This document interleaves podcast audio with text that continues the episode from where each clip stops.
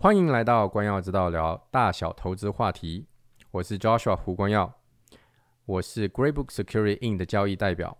我和专家在此 Podcast 或讲座里表达的意见和陈述，纯属我们的，并不一定反映 Greybook Security In 的意见。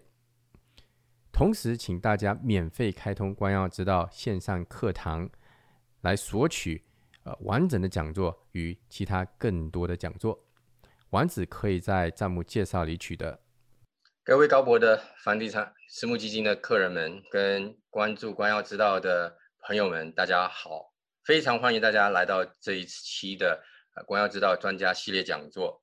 这一期我们请到了呃 Henry 王宏宇来为我们分享。加拿大商业银行服务与华人呃日常生活这个话题，如果您是第一次呃参加这活动的话，我介绍一下我的自己，我的名字叫 Joshua 胡光耀，现在任职于高博房地产私募基金的执行董事。呃，那高博房地产私募基金呢是一个资产管理公司，呃，我们是做地产开发的，在北美多伦多跟呃美国各大城市呢有开发呃地产的项目。啊，那我们的客人到目前为止大概有七千多个家庭，总共投出去的资金呢，呃，有到十四亿左右了。现在加上机构投资人，像 BMO 呃投资银行 Capital Market Group 也是我们的机构客人哈。呃，这这次呢是我们的第五期哈。那我稍微这个呃回顾一下，那之前我们的一些呃我们之前的一些这个呃。我们的之前一些的这个讲座哈，我 share 一下我的 screen，大家可以看一下。如果嗯，如果你们想要这个呃拿到之前的视频的话呢，你可以加这光耀助手的微信哈，光耀助手这个 i i d 就是光耀助手这个拼音哈。嗯，第一讲呢，我们是请了这个蒋红来为我们。呃，讲解证券法，加拿大的证券法跟这个投资人投资前所要关关注的一些要点。那第二讲呢，我们请了这个范杰呢，呃，分享了这个呃优化资金运转，探讨放大投资回报与资产保护。那第三讲我们请了丁宇峰，就是 MMP 的税务合伙人，讲到家庭信托跟税务科普哈。第四讲呢，我们请到这个恒瑞的呃 Katy 如呃来谈鸟瞰加拿大移民。那今天非常荣幸的。呃，我们请到了呃王宏宇来为我们讲这个加拿大商业银行服务跟这个华人的生活哈。这个呃这个 Henry 呢，王宏宇是非常忙的一个人。那个相我们我们当中是有不少的这个互相的客人哈。啊，不过其实认识他的人要远远超过我这客人的数量了，因为呃我第一次跟这个呃宏宇见面的时候呢，他就跟我聊了一些这个关于呃贷款上面的问题。呃，他他先他是 BMO 的呃贷款专家哈，看他很多观点呢，其实是非常非常的呃专业的，因为你如果不是在这个位置上，你可能不了解非常多的这些事情。同时呢，如果你去关注他的文章，你会发现说他的文章呢里面呃写的是非常的呃透彻的，呃这个不管写什么观点，都有很多的这个数据跟。呃，一些资讯支撑的，所以他的文章也是非常的棒，非常荣幸今天可以请到他。那个呃，Henry，呃，你哦，对对了，今天大家可以这个，大家是可以嗯，呃，如果有什么任何 Q&A 的问题呢，你可以在 Q&A 那个地方呢，呃，先写下来，等到我们呃这个 Henry 结束了这他的这个讲座的时候，我们中间。呃，我们会开始来看这些 Q&A 的问题，然后一个一个解答哈。好，嗯，这个嗯，宏宇你要上来吗？我看，哎，好，交给你了。哎，教授，哎，嗯，那我交给你。晚上好，哎，嗯，都能听见我是吧？可以，可以听得见。好的，那我就。那我就我就直接进入主题了吧，咱们就不寒暄了啊。好的，哎，我 share 一下我的 screen，大家看看能不能看到。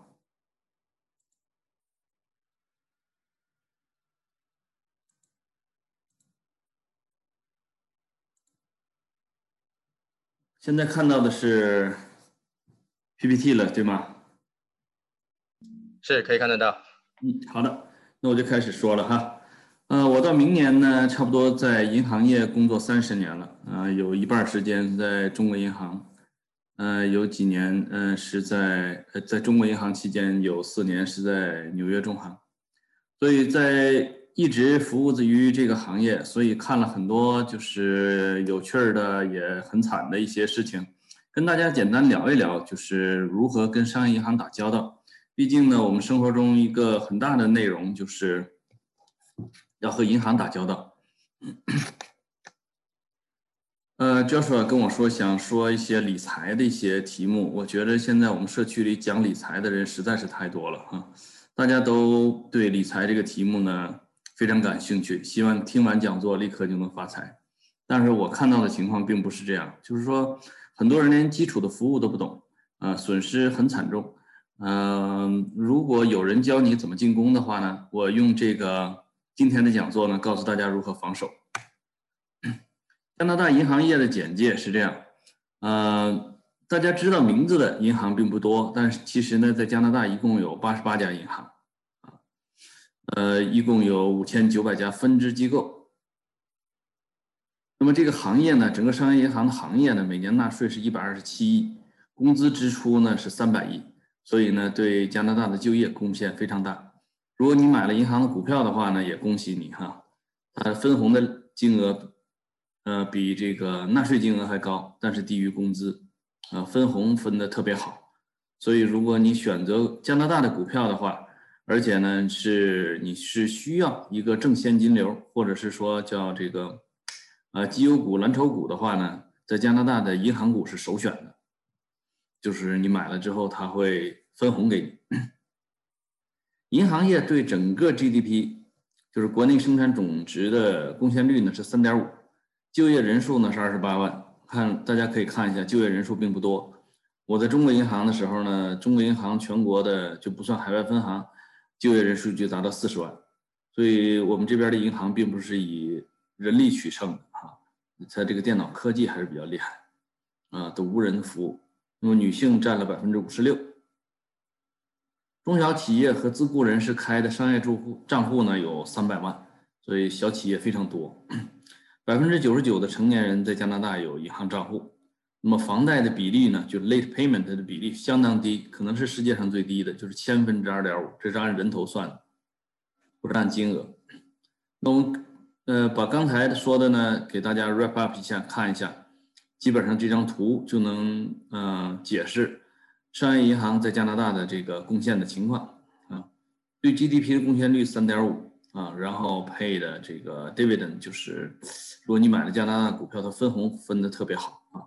像 BMO 银行呢，差不多以嗯二百年的历史，有一百八十年的呃分配股息的这么一个历史，就是一百多年，就是持续每年都发都分红啊，每年向国家纳税一百二十亿。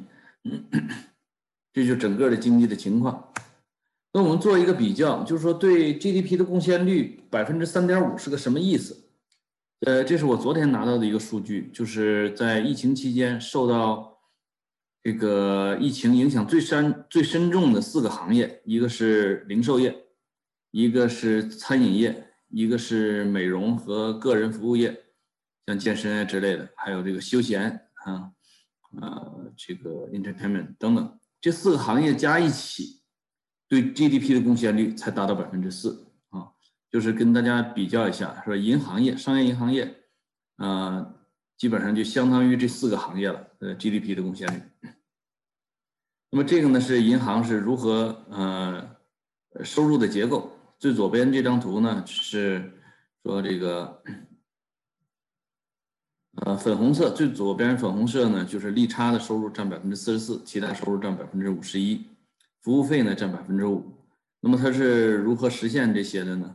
就是呃，资产的如何如是如何实现的呢？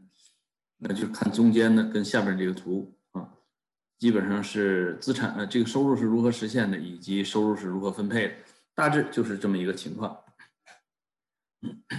在整个 COVID-19 期间，为什么没有出现金融风暴，没有出现银行挤兑，没没有出现这个金融危机啊。那大家可以看这次的经济衰退呢是没有啊金融危机的一次金融衰退，呃这个这个经济衰退。那么在这个过程中呢，银行做了大量的努力。呃，从去年开呃 COVID-19 开始呢，银行批准了有七十九万多笔，将近八十万笔啊贷款可以 defer payment，就是延期还款。这个数量呢占了整个房贷现有笔数的呃十六点七。那么截止到二零呃去年的十二月三十一号呢，有百分之九十五的宽限期已经到了啊，基本上大家都是集中在三四月份开始呃申请这个 defer payment，所以基本上在去年年底都已经宽限期到了啊。另外呢，银行还批准了四十二点呃四十八点二万笔的信用卡延期还款，有人信用卡也还不上。呃，对小企业的纾困，这次可能是最大的一个亮点了，差不多是批了八十二万笔的小企业纾困贷款，我们叫 C 吧，啊，这个不算是那个政府贷款的那部分，呃，累计四百一十亿。那么我们普通人在使用银行服务的时候呢，呃，不是经常出错，但是有一类人呢，错的呢，一直都不知道自己错了，不知道怎么改啊。我们就举一个例子说。就是在呃二零一七年的时候呢，开始这个全球只要加入 CRS 这个联网的呢，国家呢都有责任跟有义务把在生活在本国的外国人的金融资产的情况汇报给他的母国，这个叫 CRS。所以我们看一下，就是非居民你在开户的时候，嗯，就非常应该非常注意这个。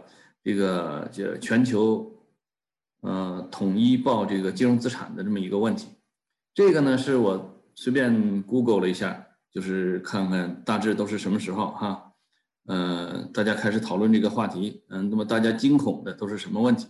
然后二零一七年的时候就有这个东西了，那么加拿大加入的时候呢是在二零一八年的五月一号，所以大家可以看见这些新闻呢都是在一八年的九月呀、六月呀左右哈。呃，出来有人写这些文章，嗯，是不是？你看最后一个题目叫“让富人恐慌的全球追税令 ”（CRS） 啊，有没有这么恐怖呢？我们来看一下。好，你在开户的时候，尤其是新移民、非居民，如果你出示的都是海外的证件、海外的 ID 的情况下呢，银行的员工就会问你了：你是居民还是非居民？这个问题非常要命。有些人搞不清自己是居民还是非居民，因为从税局的角度上讲，有些人是居民，有些人是非居民啊。那么从移民局的角度上讲，这个就很清楚了，你拿的证件是哪儿的。那么居民呢，在开户的时候，这边的居民，你说拿着加拿大的护照，拿着加拿大的 PR 卡，那么大家你开户的时候，通常这个开户的人员就不是很关心你是不是非居民。如果你拿了一个护照，又拿了一个签证去开户的话，这个时候呢，有可能就会被问到你是不是非居民。好，很简单一个问题，如果你自己回答是非居民，那么户就开成了非居民。啊，关键是你自己要搞清楚是不是非居民。如果开错了，可能一直这个账户就是错的，你意自己意识不到。除非你今天听了这个讲座，你才能意识到可能是错了。嗯，好了，如果开成了非居民的银行账户，那么你的存款呀、投资啊，都会通过一个自动的交换系统，由加拿大的税局报回你的母国。那么负责采集这个信息的，并不是加拿大税局，而是银行。大家能听懂吗？如果你在银行开的是居民的账户的话，那么你的信息就不会交换到你，那就是出国之前的那个母国了。好，我们举个例子说，持有留学生签证的人，他是非居民还是居民？从移民局的角度上讲，他是非居民；从税局的角度上，他是居民。为什么呢？他在加拿大生活要连续超过一百八十三天，且在加拿大报税，这就是一个很简单的一个条件。所以，留学生大部分人应该开成是居民的账户，而不是非居民。好了，留学生的妈妈来了，她拿的是访问签证，访问签证那个小签不会让你停留超过一百八十三天，对吗？大部分人访问签证的人也不会在加拿大报税，那么他开户的时候，顺理成章应该是非居民。那么情况变了，很多陪读妈妈来了，孩子很小，所以他也想在加拿大学习，他又申请了自己的学生签证。如果学生签证批下来以后，那么他既有访问签证，又有学生签证，这个时候他的账户要不要改成居民账户呢？那就要看他是不是符合。居民的这么一个条件，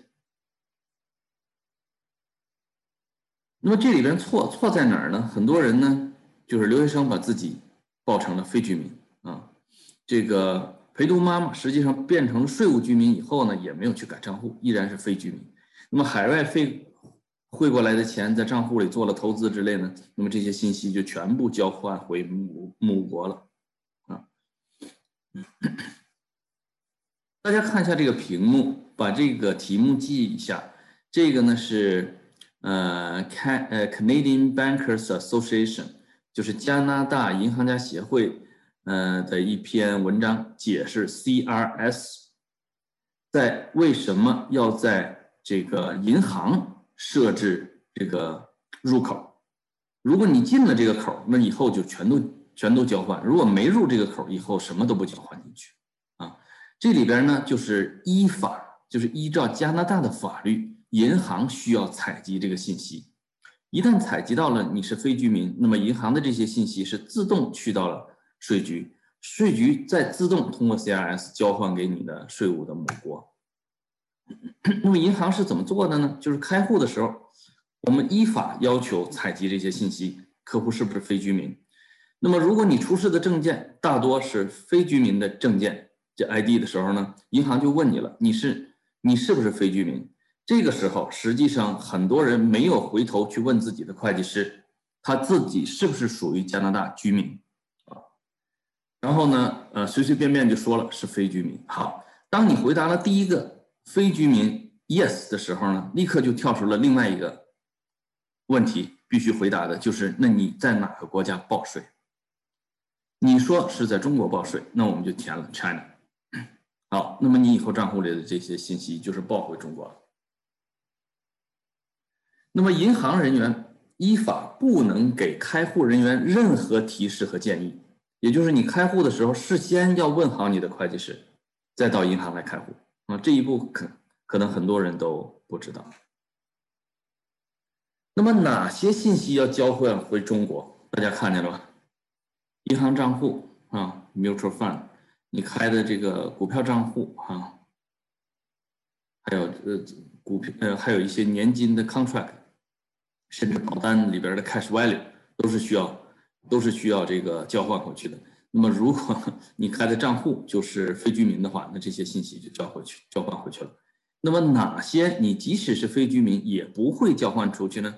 也不会交换回去呢？包括什么信用产品，比如说按揭贷款啊，商业贷款。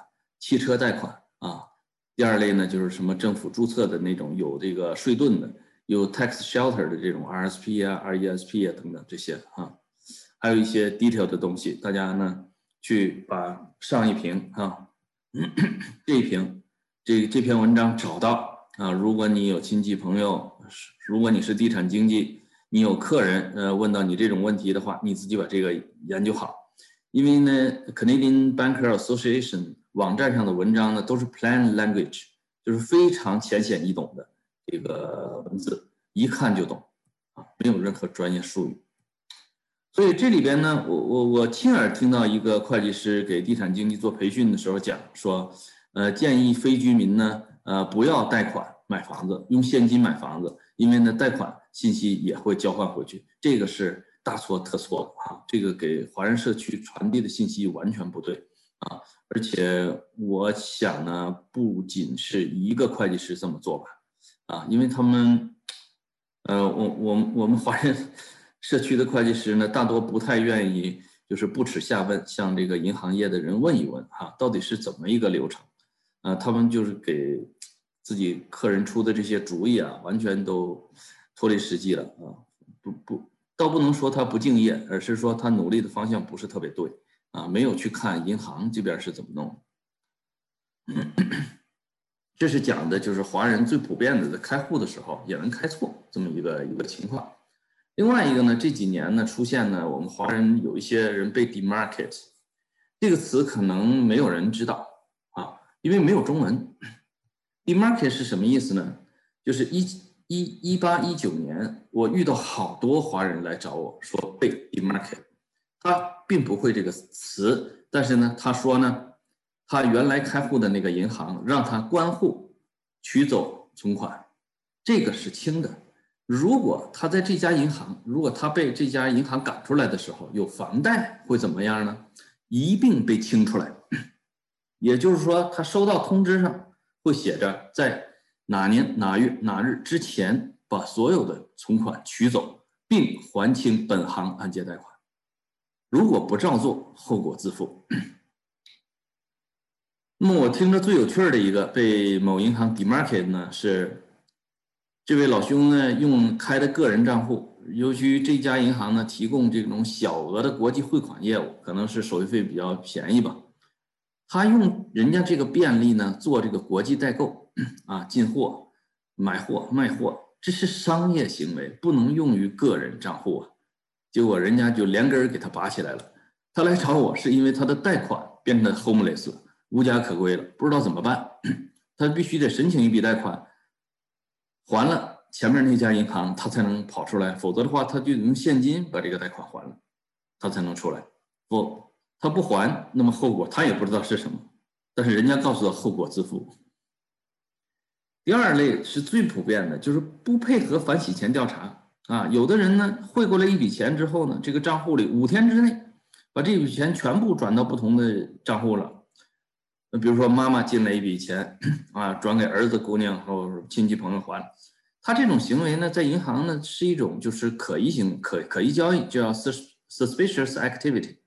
那么银行就会发信问他，你你你为什么这么做啊？如果你有合理的解释，可以。但问题是，很多人开了户之后回中国了，他也没收到这封信，或者收到这封信，觉得你凭什么问我这个？不理。好，几次下来之后，几次这种信来了，比如说下一次你又被调查了，下个月又被调查了，你又不回复，这种情况下，那你最后收到的这封信就叫 demarket，就是让你彻底。清户走人啊！银行有这个权利啊！我我我不喜欢你了，我不要你了，我不做你生意了，行吧？另外呢，就是还有一支类呢，就是明知故犯哈。比如说在某银行申请贷款的时候，他本来是非居民，那么银行贷款政策要求的非常清楚，说非居民买房必须是自住目的。好，这位老哥呢，申请了贷款之后，不仅没自住，还出租了。出租了之后呢，明目张胆的把这个。租金支票往这个同一家银行存，就是太欺负人了啊！你拿银行当傻瓜，那么这种情况下，银行也会请你走啊，让你还清贷款。有的人贷款的金额非常大啊，根本就还不清，而且呢，非居民的贷款政策也有很大变化。当年能申请到的，现在申请不到了。这时候你被撵走了，你怎么办？对吧？呃，最后一类呢，就是非法活动啊，呃，上了报纸了啊。呃，犯事儿了，无论你是是是是在非法种大麻啦，还是妨碍公务啦，还是说这个自己在家里开赌场了，反正你上了报纸了，银行呢 觉得留着你这样的客户呢，有损自己的这个声誉，而且呢以后麻烦不断，还要配合这种法庭啊什么之类的，那么银行可能就发出这封信，要求你关户，结束所有在本行的业务。那么这个呢？华人这几年遇到的很多，遇到的很多，嗯，尤其是那些开了户、申请了贷款，再就不理了，就走了啊。他自己想当然的觉得他的受托人，比如说地产经纪，会照顾好他的账户，实际上没有，实际上没有。但是这种事一旦发生的话，那你解释的机会都没有，就说我不做你生意可不可以？对吧？银行有这个权利嘛。后果呢，就是被要求关闭账户、取出存款、还清房贷啊，后果非常严重。啊，根本你没有回权机会，没有回权的余地。什么叫 demarket？大家查一下啊，就是 discourage customer from buying，就是别买我的生意了啊。然后呢，因为你已经妨碍到卖家的 reputation，这个叫 demarket。好了，银行是怎么看待一个人的呢？基本上我们不知道来开户这个人是什么样，来申请信用卡这个人是什么样，来申请 mortgage 的人是什么样。那么我们首先的第一反应就是去调你的信用记录报告。所以呢，当你在开户、申请信用卡、申请房贷、申请车贷的时候，车贷有的是上银行申请的哈，有的是去车行申请，都都是要调这个。包括你找工作，人家要做 background check 的时候，也会调你信用记录报告。包括房东要求你提供信用记录报告，或者你授权房东调你的信用记录报告，否则的话呢，房东根本不了解你。包括申请手机服务啊，很多 inquiry 就是 credit report 的 inquiry 是 FIDO 啊、Rogers 啊，是是等等这些手机服务，这些大额商品就是你先拿服务后付钱的这些服务，基本上也都要求。调信用记录报告，只要涉及到信用、赊销的这些东西，都要调信用记录报告。那么你告诉银行的信息，比如说你改了地址了、改了住址了、换了工作了等等，这些呢都会反映在你的信用记录报告上。信用分数呢，提供的是一个就是 你的还款习惯以及信守承诺的一个程度，就是你的分数体现了信守承诺的一个程度。那我们来讲讲信用记录和分数哈。不良的信用记录，比如说你被催债了啊，你欠了 FIDO 五十块钱，然后呢，你觉得他不应该差值你，你去跟他吵啊吵啊吵，然后呢，你过了还款期，人家把你这五十块钱交给催债公司了，卖给催债公司了，他可能把你这个把你的这笔应收债款五十块钱啊，二十块钱就卖给催债公司了，催债公司呢也不着急，也不催你，直接信用记录上给你挂上。那么你下一次再做什么事儿的时候呢，你就必须去还它。还的时候是多少呢？是五十块钱的本金加上利息啊，去还给他。那么像小额的呢，基本上像大公司都把小额的这种欠账啊都卖给催债公司了。所以你一上了催债公司的记录，坏了，这条记录留六年在你的信用记录报告上。那么如果你想申请我们的 High Net Worth Program，我们要求你的信用记录是 spotless，无瑕疵。那么这种记录就叫瑕疵，所以呢，你有 High Net Worth，但你信用信用记录不好，不能走那个 High Net Worth Program。所以你尽量要把自己搞成一个完美的人，在加拿大。嗯，信用分数预设的时候呢是满分，就是你刚有信用分数的时候你是八百八十分是满分。当你用的这个信用产品不好，就是你的消费习惯不好，或者是产生了什么这个不好的这个不良记录的时候，那往下扣分。什么东西扣分呢？比如说，银行给了你一张信用卡，额度只有一千块钱，你每个月用到九百九十块钱，那么这个就扣分啊。一会儿我告诉大家怎么不扣分啊。新移民、非居民，当你着急要建立信用记录报告的建建立信用记录，并且建立信用记录分数的时候呢，这里有一个快捷的办法，就是你去银行申请叫 secured credit card，就是你提供保证金，然后呢让银行给你呃发信用卡。比如说你压那五千块钱，银行给你五千块钱额度啊。那么如果你要很快买房，要迅速建立信用记录的话呢，要至少要两张啊。我建议呢，至少你要就是额度至少要五千块钱，因为一千太少了啊。如果你要想迅速建立的话，反正就拿出一万块钱做这件事。当你累积起信用记录之后，哎，银行会主动的来问你说你要不要申请信用卡。好，这个时候你再去申请那种没有抵押的信用卡。然后把这个有抵押的信用卡撤掉就行。那么，经常调阅信用记录报告会不会影响信用分数呢？啊，这个时候呢，要就是 case by case 的看啊，不是说频繁调阅信用记录就会影响信用记录报告。比如说，你要现在申请一笔贷款，去了四家银行去申请贷款，那么每家银行调你一遍信用记录报告，实际上呢，在两周之内。不同的银行为了同一件事调你的信用记录报告的话呢，它的这个计分系统呢会把你的 n 次，呃，这个信用调阅 inquiry 就是这个调阅呢合并成一次，实际上是不影响信用记录报告分数的。啊，这个就是大家可以看，如果是有法院判令啊，collection 这种不良的记录啊，都是留这个六年以上了啊，有的留七年，有的甚至留十年啊。不要留这种信用记录了五点。那么银行怎么打分呢？如果是说你从来不欠钱，按时还，那么你这个 rating 呢是零分啊，就是那 rating 是零，就是 R 零或者 R 一啊。如果你有三十到五十、三十一天到五十九天的话呢，你这个 rating 就变成二了。如果你是被打消了坏账，bankruptcy，或者是送去了 collection 公司，那就是最差的那个九。这个九呢？只要你上去了，瞬间丢掉一百分，一共八百多分哈，你你上几次就没了。那么有一些 tips 就是 improve credit score，它这里边呢就是说你 shopping mortgage 的时候是不是伤害你的信用记录啊？这是不伤害的，大家能看见了吗 ？Limited number of your times apply for credit in short period of time is a good idea to seek credit only when you really need it。这种情况下呢，就是。呃，两周之内为同一个目的的话，会合并成一次调阅。那么刚才给大家看的这些 tips 啊，什么之类的话，大家也 Google 一下这个网站，叫 Understanding Your Credit Report，这是加拿大的官方给出的啊， 那个信用记录报告的一些解释，还有包括我刚才给抓的截屏给大家的这些 tips。这些是官方的解释，为什么要看官方的解释呢？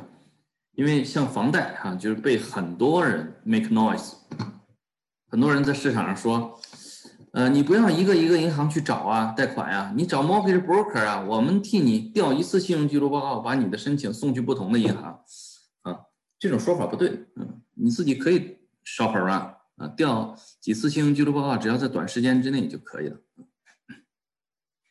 好了，信用记录报告的情况，一会儿我再结合信用卡的使用再讲一些。嗯，那么我们现在说一下房贷，这也是大家最关心的，离呃在我们生活中权重最大的一件事儿，房贷啊，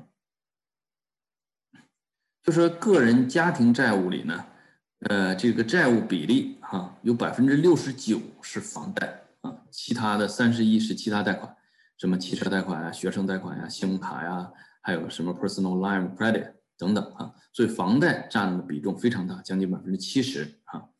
但是呢，加拿大有一个特点，就是房贷余额呀占房价的平均比例非常低，就是百分之二十六啊，这是平均值啊。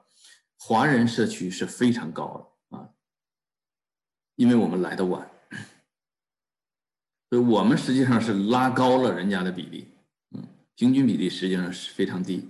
贷款违约率呢非常低，千分之二点六。加拿大呢一共有一万四呃一千四百万套房子，就是私有产权的房子，其中呢有八百万套根本就没有贷款，只有六百万套呢有贷款，平均的贷款余额呢是二十一万。所以我们华人看看哈，跟平均数比起来，我们的债务实际上是非常大的。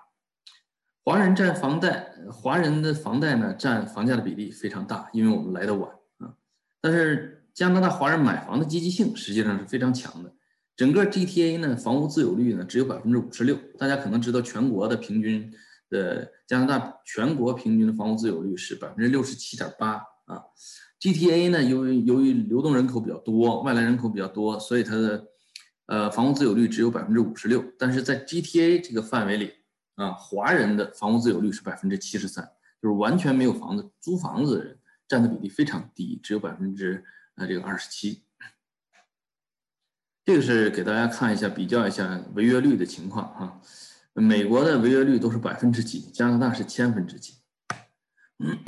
这个呢是 COVID-19 之后啊，呃，一直到九月份，九月三十号，加拿大的这个房贷违约率，大家可以看到，overall 整个的加拿大的平均房贷违约率只有千分之二点五。那么，呃，像安省就特别低了，只有千分之一点一。啊，最高的是曼尼托巴，是千分哎，呃是萨斯卡通啊，是 Saskatchewan 萨省，嗯，贷款违约率是千分之八点四，就连百分之一都不到，最高的不到百分之一啊。安省是相当安全的，就是千分之一点一的贷款违约率。贷款产品的选择呢？基本上在加拿大，因为他选择的比在中国多，所以呢，就我们就多了一件苦恼的事儿，就怎么选择。呃，大体上讲呢，就是带信用额度的还是不带信用额度的，你从这里边分一下哈。有些银行呢没有使用的信用额度也算债务，这个时候呢你就要慎重了哈。你以后你要不要去这两个银行去申请贷款呀？如果你去这两个银行申请，那你没有使用的信用额度也会算作债务。所以 line 什么时候做很重要。呃，我个人建议呢，就是说大家在付清了自住房之后再做一条 line credit。投资房呢？如果你是持有五年以上了，也是决定以后不再做 refinance 了，这个时候再加上一条 line 就行了啊，以房房子做产权抵押的这种信用额度。那么固定还是浮动利率呢？简单的讲就是说，浮动呃投资房并不怕利率波动，呃自住房呢，很多人就是以谨慎为主，还是怕利率波动。所以我给的建议呢，就是说看你的风险偏好，如果是自住房的话呢，还是建议你首选固定利率。投资房的话呢，呃，首选浮动利率。那么固定利率的话呢，一定不要超过五年期的合同。我们华人百分之九十九不会选超过五年的合同。但是我最近听说一个我以前的客人，我给他选的两年固定，那他二零一七年到期的时候呢，正好要加息，他自己续约的时候选了一个七年的合同。现在呢，就是这么特别高的利率，牢牢的套着七年啊，非常难以解套。那么房贷方面呢，我们是有一些金融优势的，跟中国相比，就是任何时候都可以打破这个合同啊，重新做贷款，重新做贷款就叫 refinance 了，就看你现在的收入，看你现在的房价。自住房重新做贷款呢，不要建议各位呢不要从里边拿出来钱，除非你要换自住房，这个时候呢，呃，你不换自住房。呃，要 refinance 自住房的情况下呢，就是尽量拉长还款期三十年啊，然后降低月供，这样的话呢，能够提高投资房的借款能力。如果你要换自住房的情况下呢，可以从自住原自住房里 refinance 时候拿出，把钱拿到最大化啊。投资房加按的时候呢，通常的目的是要把这个已经降低的杠杆拉回来，就是你当时申请的是百分之八十，还了几年之后呢？目前的房价跟你现在贷款余额比，可能都到百分之五十了。这个时候你要提高一下杠杆的比率的情况下，就是重新做一下贷款，再按照现在的市价做到百分之八十，把杠杆提升回来，这样的投资回报率就高了。同时，你拿出来钱可以做下一套的首付。另外呢，就是在加拿大有可循环使用的这种信用额度，这个功能实际上是非常强大的。啊，它不断的可以呃拿出来放进去，拿出来放进去。你拿出来的时候，可以呢把它固化成一个类似于 mortgage 的低利率的一个贷款，然后你用这笔钱呢去还，嗯别的高利率的贷款，嗯这样的话，整个你综合的整体的利率水平就会下降，所以这种 revolving 的可循环使用的额度非常大，呃非非作用非常好，嗯，那么简单的说呢，房贷的一个黄金法则呢，就是自住房，当你决定不换自住房以后呢，要努力的去杠杆。啊，这个投资房呢要不断的加杠杆，否则的投资回报率就会下降。房贷方面的教训呢有几个哈，呃，我就主主要说两个，一个呢就是说我自己亲眼目睹的一个客人，他在申请了信用额度之后呢，他不懂这个贷款还款是怎么回事，因为包括所有的 revolving 的，就是可循环使用的信用产品呢，你都可以跟银行预设一个还款。比如说信用卡，你可以设一个预设一个还款，你有 BMO 的信用卡，你可以在 BMO 的系统里设置一下，啊，每月还清 balance，或者每月只还 minimum payment。那么如果你欠了银行的呃 home line of credit 的情况下呢，你也可以选择每月呢还 interest 或 minimum payment。这里边有什么区别呢？interest 呢是指你从额度里拿了十万。你的 interest 是 P 加零点五，那可能就是二点九五的利率。如果你在自动还款的时候选择 interest，那么呢，银行就会算这十万块钱这一个月你二点九五算下来利息是多少，自动呢从你的账上就扣掉了。如果你选的是 minimum payment，会发生什么呢？就是说，呃，按照十万块钱二点九五，呃，我们就按它月利率算二点九五吧，这样能。能能能容易一点，就是两百九十五块钱，对吗？你应该还两百九十五块钱。如果你设成 interest 的话，那你就自动的每个月就还了两百呃两百九十五块钱。如果你设成 minimum payment，会发生什么呢？minimum payment 呃 payment 是按百分之二算的，而不是按实际利率。如果你实际利率是百分之五，minimum payment 的利率也是百分之二。如果你实际利率是十，那么 minimum payment 的利率也是百分之二。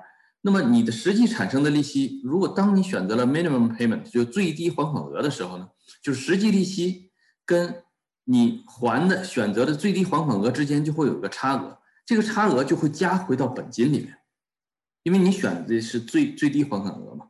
所以呢，我亲眼看到一个客人在不会用这个情况的下呢，他选择了 minimum payment，然后就离开加拿大回中国了。他来找我的时候跟我说，啊，呃，很大的一个雪天，背着双肩包来找我，根本没有预约。我看他手里也没有电话。然后呢，他说他刚从中国回来，回到家一看，门已经换锁了。为什么呢？就是他把信用额度里边的钱取足了。之后走的选的 minimum payment，那么在这个他走的这个期间，差不多一年到一年半期间呢，就是实际利息跟最低还款额之间产生的这些金额呢，就突破了最开始申请的信用额度，这个属于严重违约啊。然后呢，银行发律师函啊什么之类，他完全没有收到啊，我不知道他在国内忙什么。那么在这种情况下，那么银行的整个就封掉了他的账号，不允许他还款了。然后呢，整个交交给律师去处理，处理呃，律师给他出律师函。那么他回来的时候，已经进入了 power sell 的过程啊，就银行有权卖房子了啊，mortgage 还都正常还，就是我给他做的 mortgage 都正常还。他去另外一个分行，在我给他做的 mortgage 基础上做了一条信用额度，我并不知道这件事。然后他在选的还款方式的时候呢，居然选择了最低还款额。啊，这个呢，就是说你你不懂，你可以问啊，不是说这个东西你选了最低还款额，你就能占到银行的便宜的，不是这样，就是不能想当然。而且呢，像信用额度啊、信用卡这些东西，我们在中国实际上用的并不多，你没有什么实战经验，一定要问，问不清楚，房子可能就没了。他最后不一定房子没了，就是说最后银行进入 power sale 的情况下呢，就是要求他请自己的律师。交了银行的律师费，通常来讲，进入这种程序呢，律师费要上到六万以上啊，交了律师费之后，你呃定一个还款计划，这些东西你要怎么还啊？然后银行可以同意你，就是重新还款。这个时候呢，把产权再交还给你啊，反正不至于丢了房子，但是这笔律师费我具体不知道多少钱啊。但是我听到的哈，很很多人就是说，刚刚收到这封信，马上跟律师打过，呃，去去打交道，律师费已经六万了。然后再举一个，就是今年发生的事情，也是就是很多人的想法跟实际上是不一样的哈。呃，我看到了几张两张对账单是这样的，就是说他在年初呃三月份的时候就申请了这个 defer payment，就说不还不还 mortgage 了，好，银行就停止了扣他的。呃，还 mortgage，那么，比如说从六月份开始，那么到九月份它就应该到期了，对吧？十月份就开始扣款，十一月份扣款，十二月份扣款。那么在这之前呢，一月、二月也都扣款了，对吧？这一年下来啊，我们看到的对账单有两种方式，两两举两个例子吧。一个是呢，是的一个客人他欠了三十万贷款，那么二零二二零二零年他这一年应付的利息是四千五百块钱。那么他付款的这几个月，一月、二月、十月、十一、十二，这这这这这六个月啊，有六个月他停了嘛？其中六个月他在付贷款。那么六个月，银行实际从他那儿收到了四千四百块钱。那么我们今年应该收他四千五百块钱，实际上只收到了四千四百块钱。他自己认为这是本息合计，但是银行在借款合同里写的清清楚楚，银行有权优先收利息。那么银行到年底的时候告诉他，我从你这收到的四千四百块钱全部按利息算。那么他应付利息四千五，实际收到利息四千四。那么期末的余额，也就是说二零二零年底的那个贷款余额比年初多出一千块钱。这一千块钱是什么呢？就是你应付的利息没有付的这一千块钱，我给它变成本金了。所以 defer payment 的这个人，这一年的六个月一直都在还。利息啊，而且呢，你一 defer payment，这个账户就冻结了。什么？你把它换成低利率啊，什么之类，全都换不了所以这活生生的呢，就损失了差不多，怎么说？就是你一年交的全是利息，本金到年底，呃，不仅没有降低，反而增加了啊。那么举第二个例子呢，就是借款一百二十万的人，一年应付利息四万二，但是银行实际从他那儿收到了五万二。那么这种情况下，他期末的余额呢，因为银行扣掉了优先扣掉了四万二的利息之后呢。呃，算他还了一万块钱本金，所以他期初的一百二十万的贷款呢，到期末的话呢，就一百一十九万，啊，所以呢，等于是说他这一年还了四万二的利息，这就是你自己要求 defer payment 的代价。很多人根本没有困难，以为这是银行给的公共汽车，而且免费，所以呢，他想搭便车，所以没有想到本想搭便车，结果车费昂贵。啊，这个都是你在不了解的情况下啊，这个造成的经济上的损失吧。嗯，希望听了这个讲座的人呢，呃，以后不再犯这种错误了。信用卡的情况跟大家说一下，三千六百万人哈，成年人肯定不到三千六百万了，对吧？差不多有呃，应该成年人呃。十六岁以下没呃十八岁以下没办法申请信用卡的人，差不多应该占了四分之一吧。那么差不多就是按全部人口三千六百万算的话呢，有七千六百万张信用卡啊，差不多成年人呃平均呢拥有两到三张信用卡啊，百分之七十的人呢到月底的时候呢是还清所有余额的，是不欠钱的啊，也就是他拿信用卡作为一个就是。呃，结算的便利工具并不是一个信用工具。那么，如果你想保持一个好的信用记录的话呢，任何一张是信用卡，在任何一个时点上，你的 purchase 的余额，就是买东西的那个余额呀，不能超过 limit 的百分之三十五啊。我们我亲眼看到有客人就是信用卡着急啊，买信用卡这个一共三千块钱的额度，他花信用。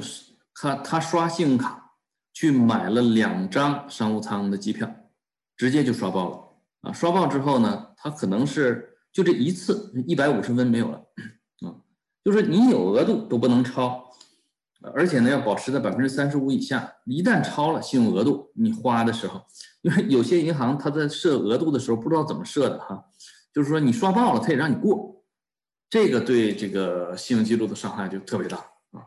另外呢，信用卡呢尽量保持就是那个就是最早开的那张信用卡，不是说这个呃你觉着最早开的那张卡没用了，你就把它 cancel 掉，那么呢你的信用记录历史就变短了，啊，这个呢是影响信用分数的。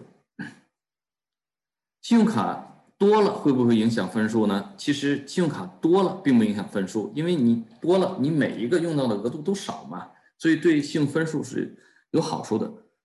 但是你管理不好，就影响信用分数了。比如说，你有五张信用卡，你为了积点数啊，什么 cashback 那些东西啊，就是社会主义羊毛就在，呃，一只羊上拼命爬啊。五张信用卡，四张不用，一张每一次都用到百分之九十啊，百分之八十，这个呢，信用分数也完蛋了啊。因为他在算分的时候呢，就是说你你在使用额逼近信用额度的时候，他认为你生活拮据。你看这种逻辑有意思吧？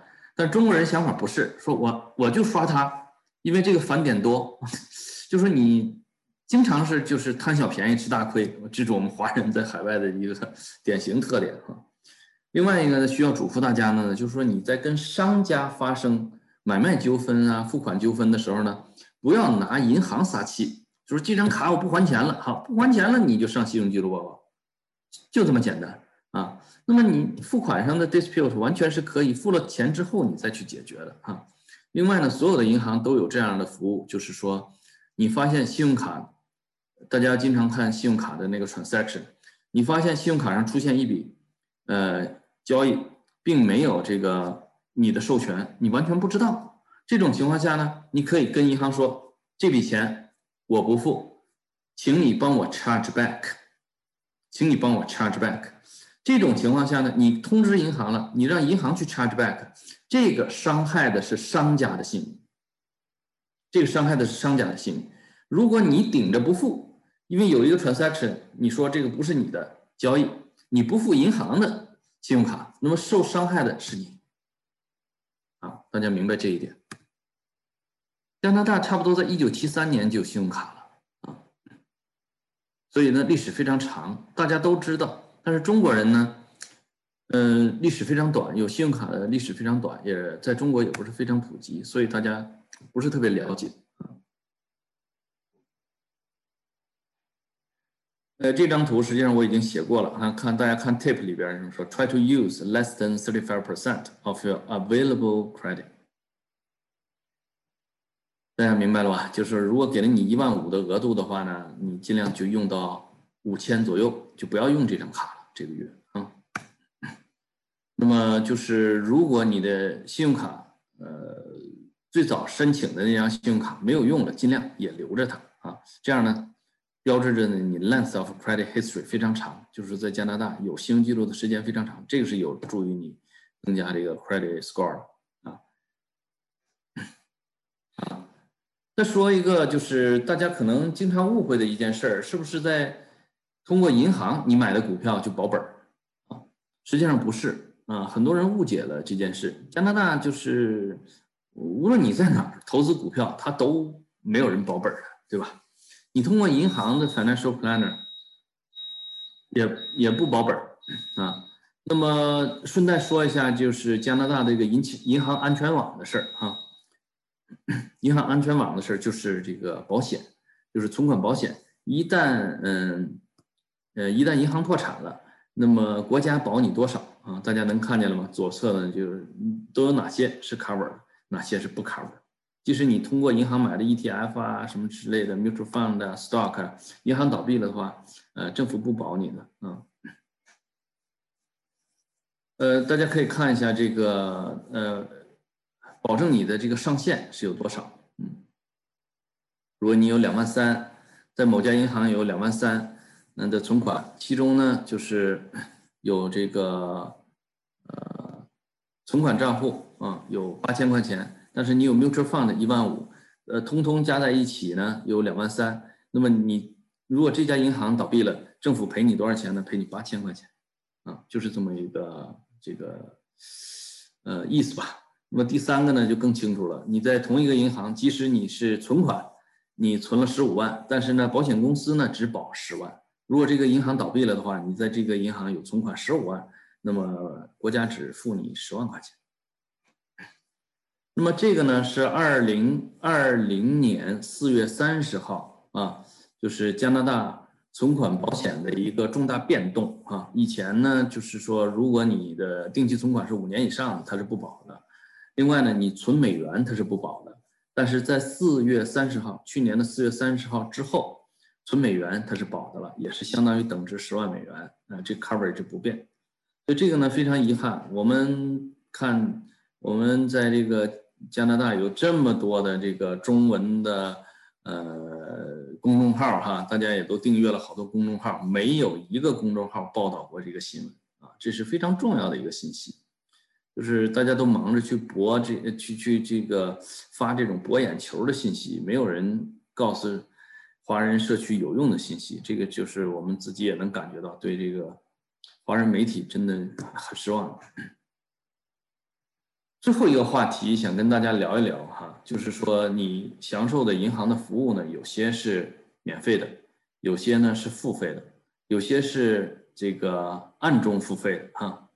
就是你付给医生、律师、钢琴教师的服务费，你自己都知道是明码实价的。但是呢，你付给呃银行的房贷专家呀、理财顾问呢这些服务费呢，实际上是他们的佣金啊。包括我，我帮你做贷款，我是有佣金的。你的理财顾问帮你做投资也是有佣金的。那么这个是按的，还有一些呢是还有一些银行的服务呢，真的就是说，呃，银行的同事呢就是拿工资的啊。跟你存了多少钱没有直接关系，你做了多少投资没有关系，你做不做贷款跟他都没关系。这些银行服务呢是完全免费的，比如说你开户啊、申请信用卡呀，啊，那么我们这些同事实际上他都，呃，不根据你的这个呃跟银行的 relationship 来来决定他的收入的。那么越是免费的账户呢，实际上的服务质量越难保证。这里边呢，我们每个人都面临这样一个问题，就是说每个人都想获得免费的优质服务。那么这个就靠什么呢？实际上呢，我想呢，就是我们每个人都想一想啊，问问自己，你有没有自己客户经理的联系方式？节假日有没有问候过一句？有没有推荐过自己的亲戚朋友给这些客户经理啊？最后一次去银行的时候是什么时候去的？这个呃，银行见的你的客户经理啊？疫情过后，如果你真的啊。在疫情期间，你从来都不去银行，但是我们那些同事呢，全都是每天戴着口罩啊，战斗在第一线。他们也没得到什么津贴，他们在网上通过电话网上帮你做了那么多的服务。那么疫情之后，你有机会去银行的话呢，要不要给他们买一杯咖啡？所以我们说，嗯，越是免费的服务呢，越难以得到保证，这个是一个自然规律。呃，没有什么办法，呃，确实是没办法消除这种说每个人呃受到的免费服务质量不一样啊。那么这个凭什么呢？实际上是凭社会关系。社会关系是什么呢？就是社会资本。你觉着你自己有多少社会资本？你拥有的社会资本可以得到优质服务吗？啊，实际上就是跟银行工作人员的关系了。啊，就是我刚才大提醒大家的一些东西。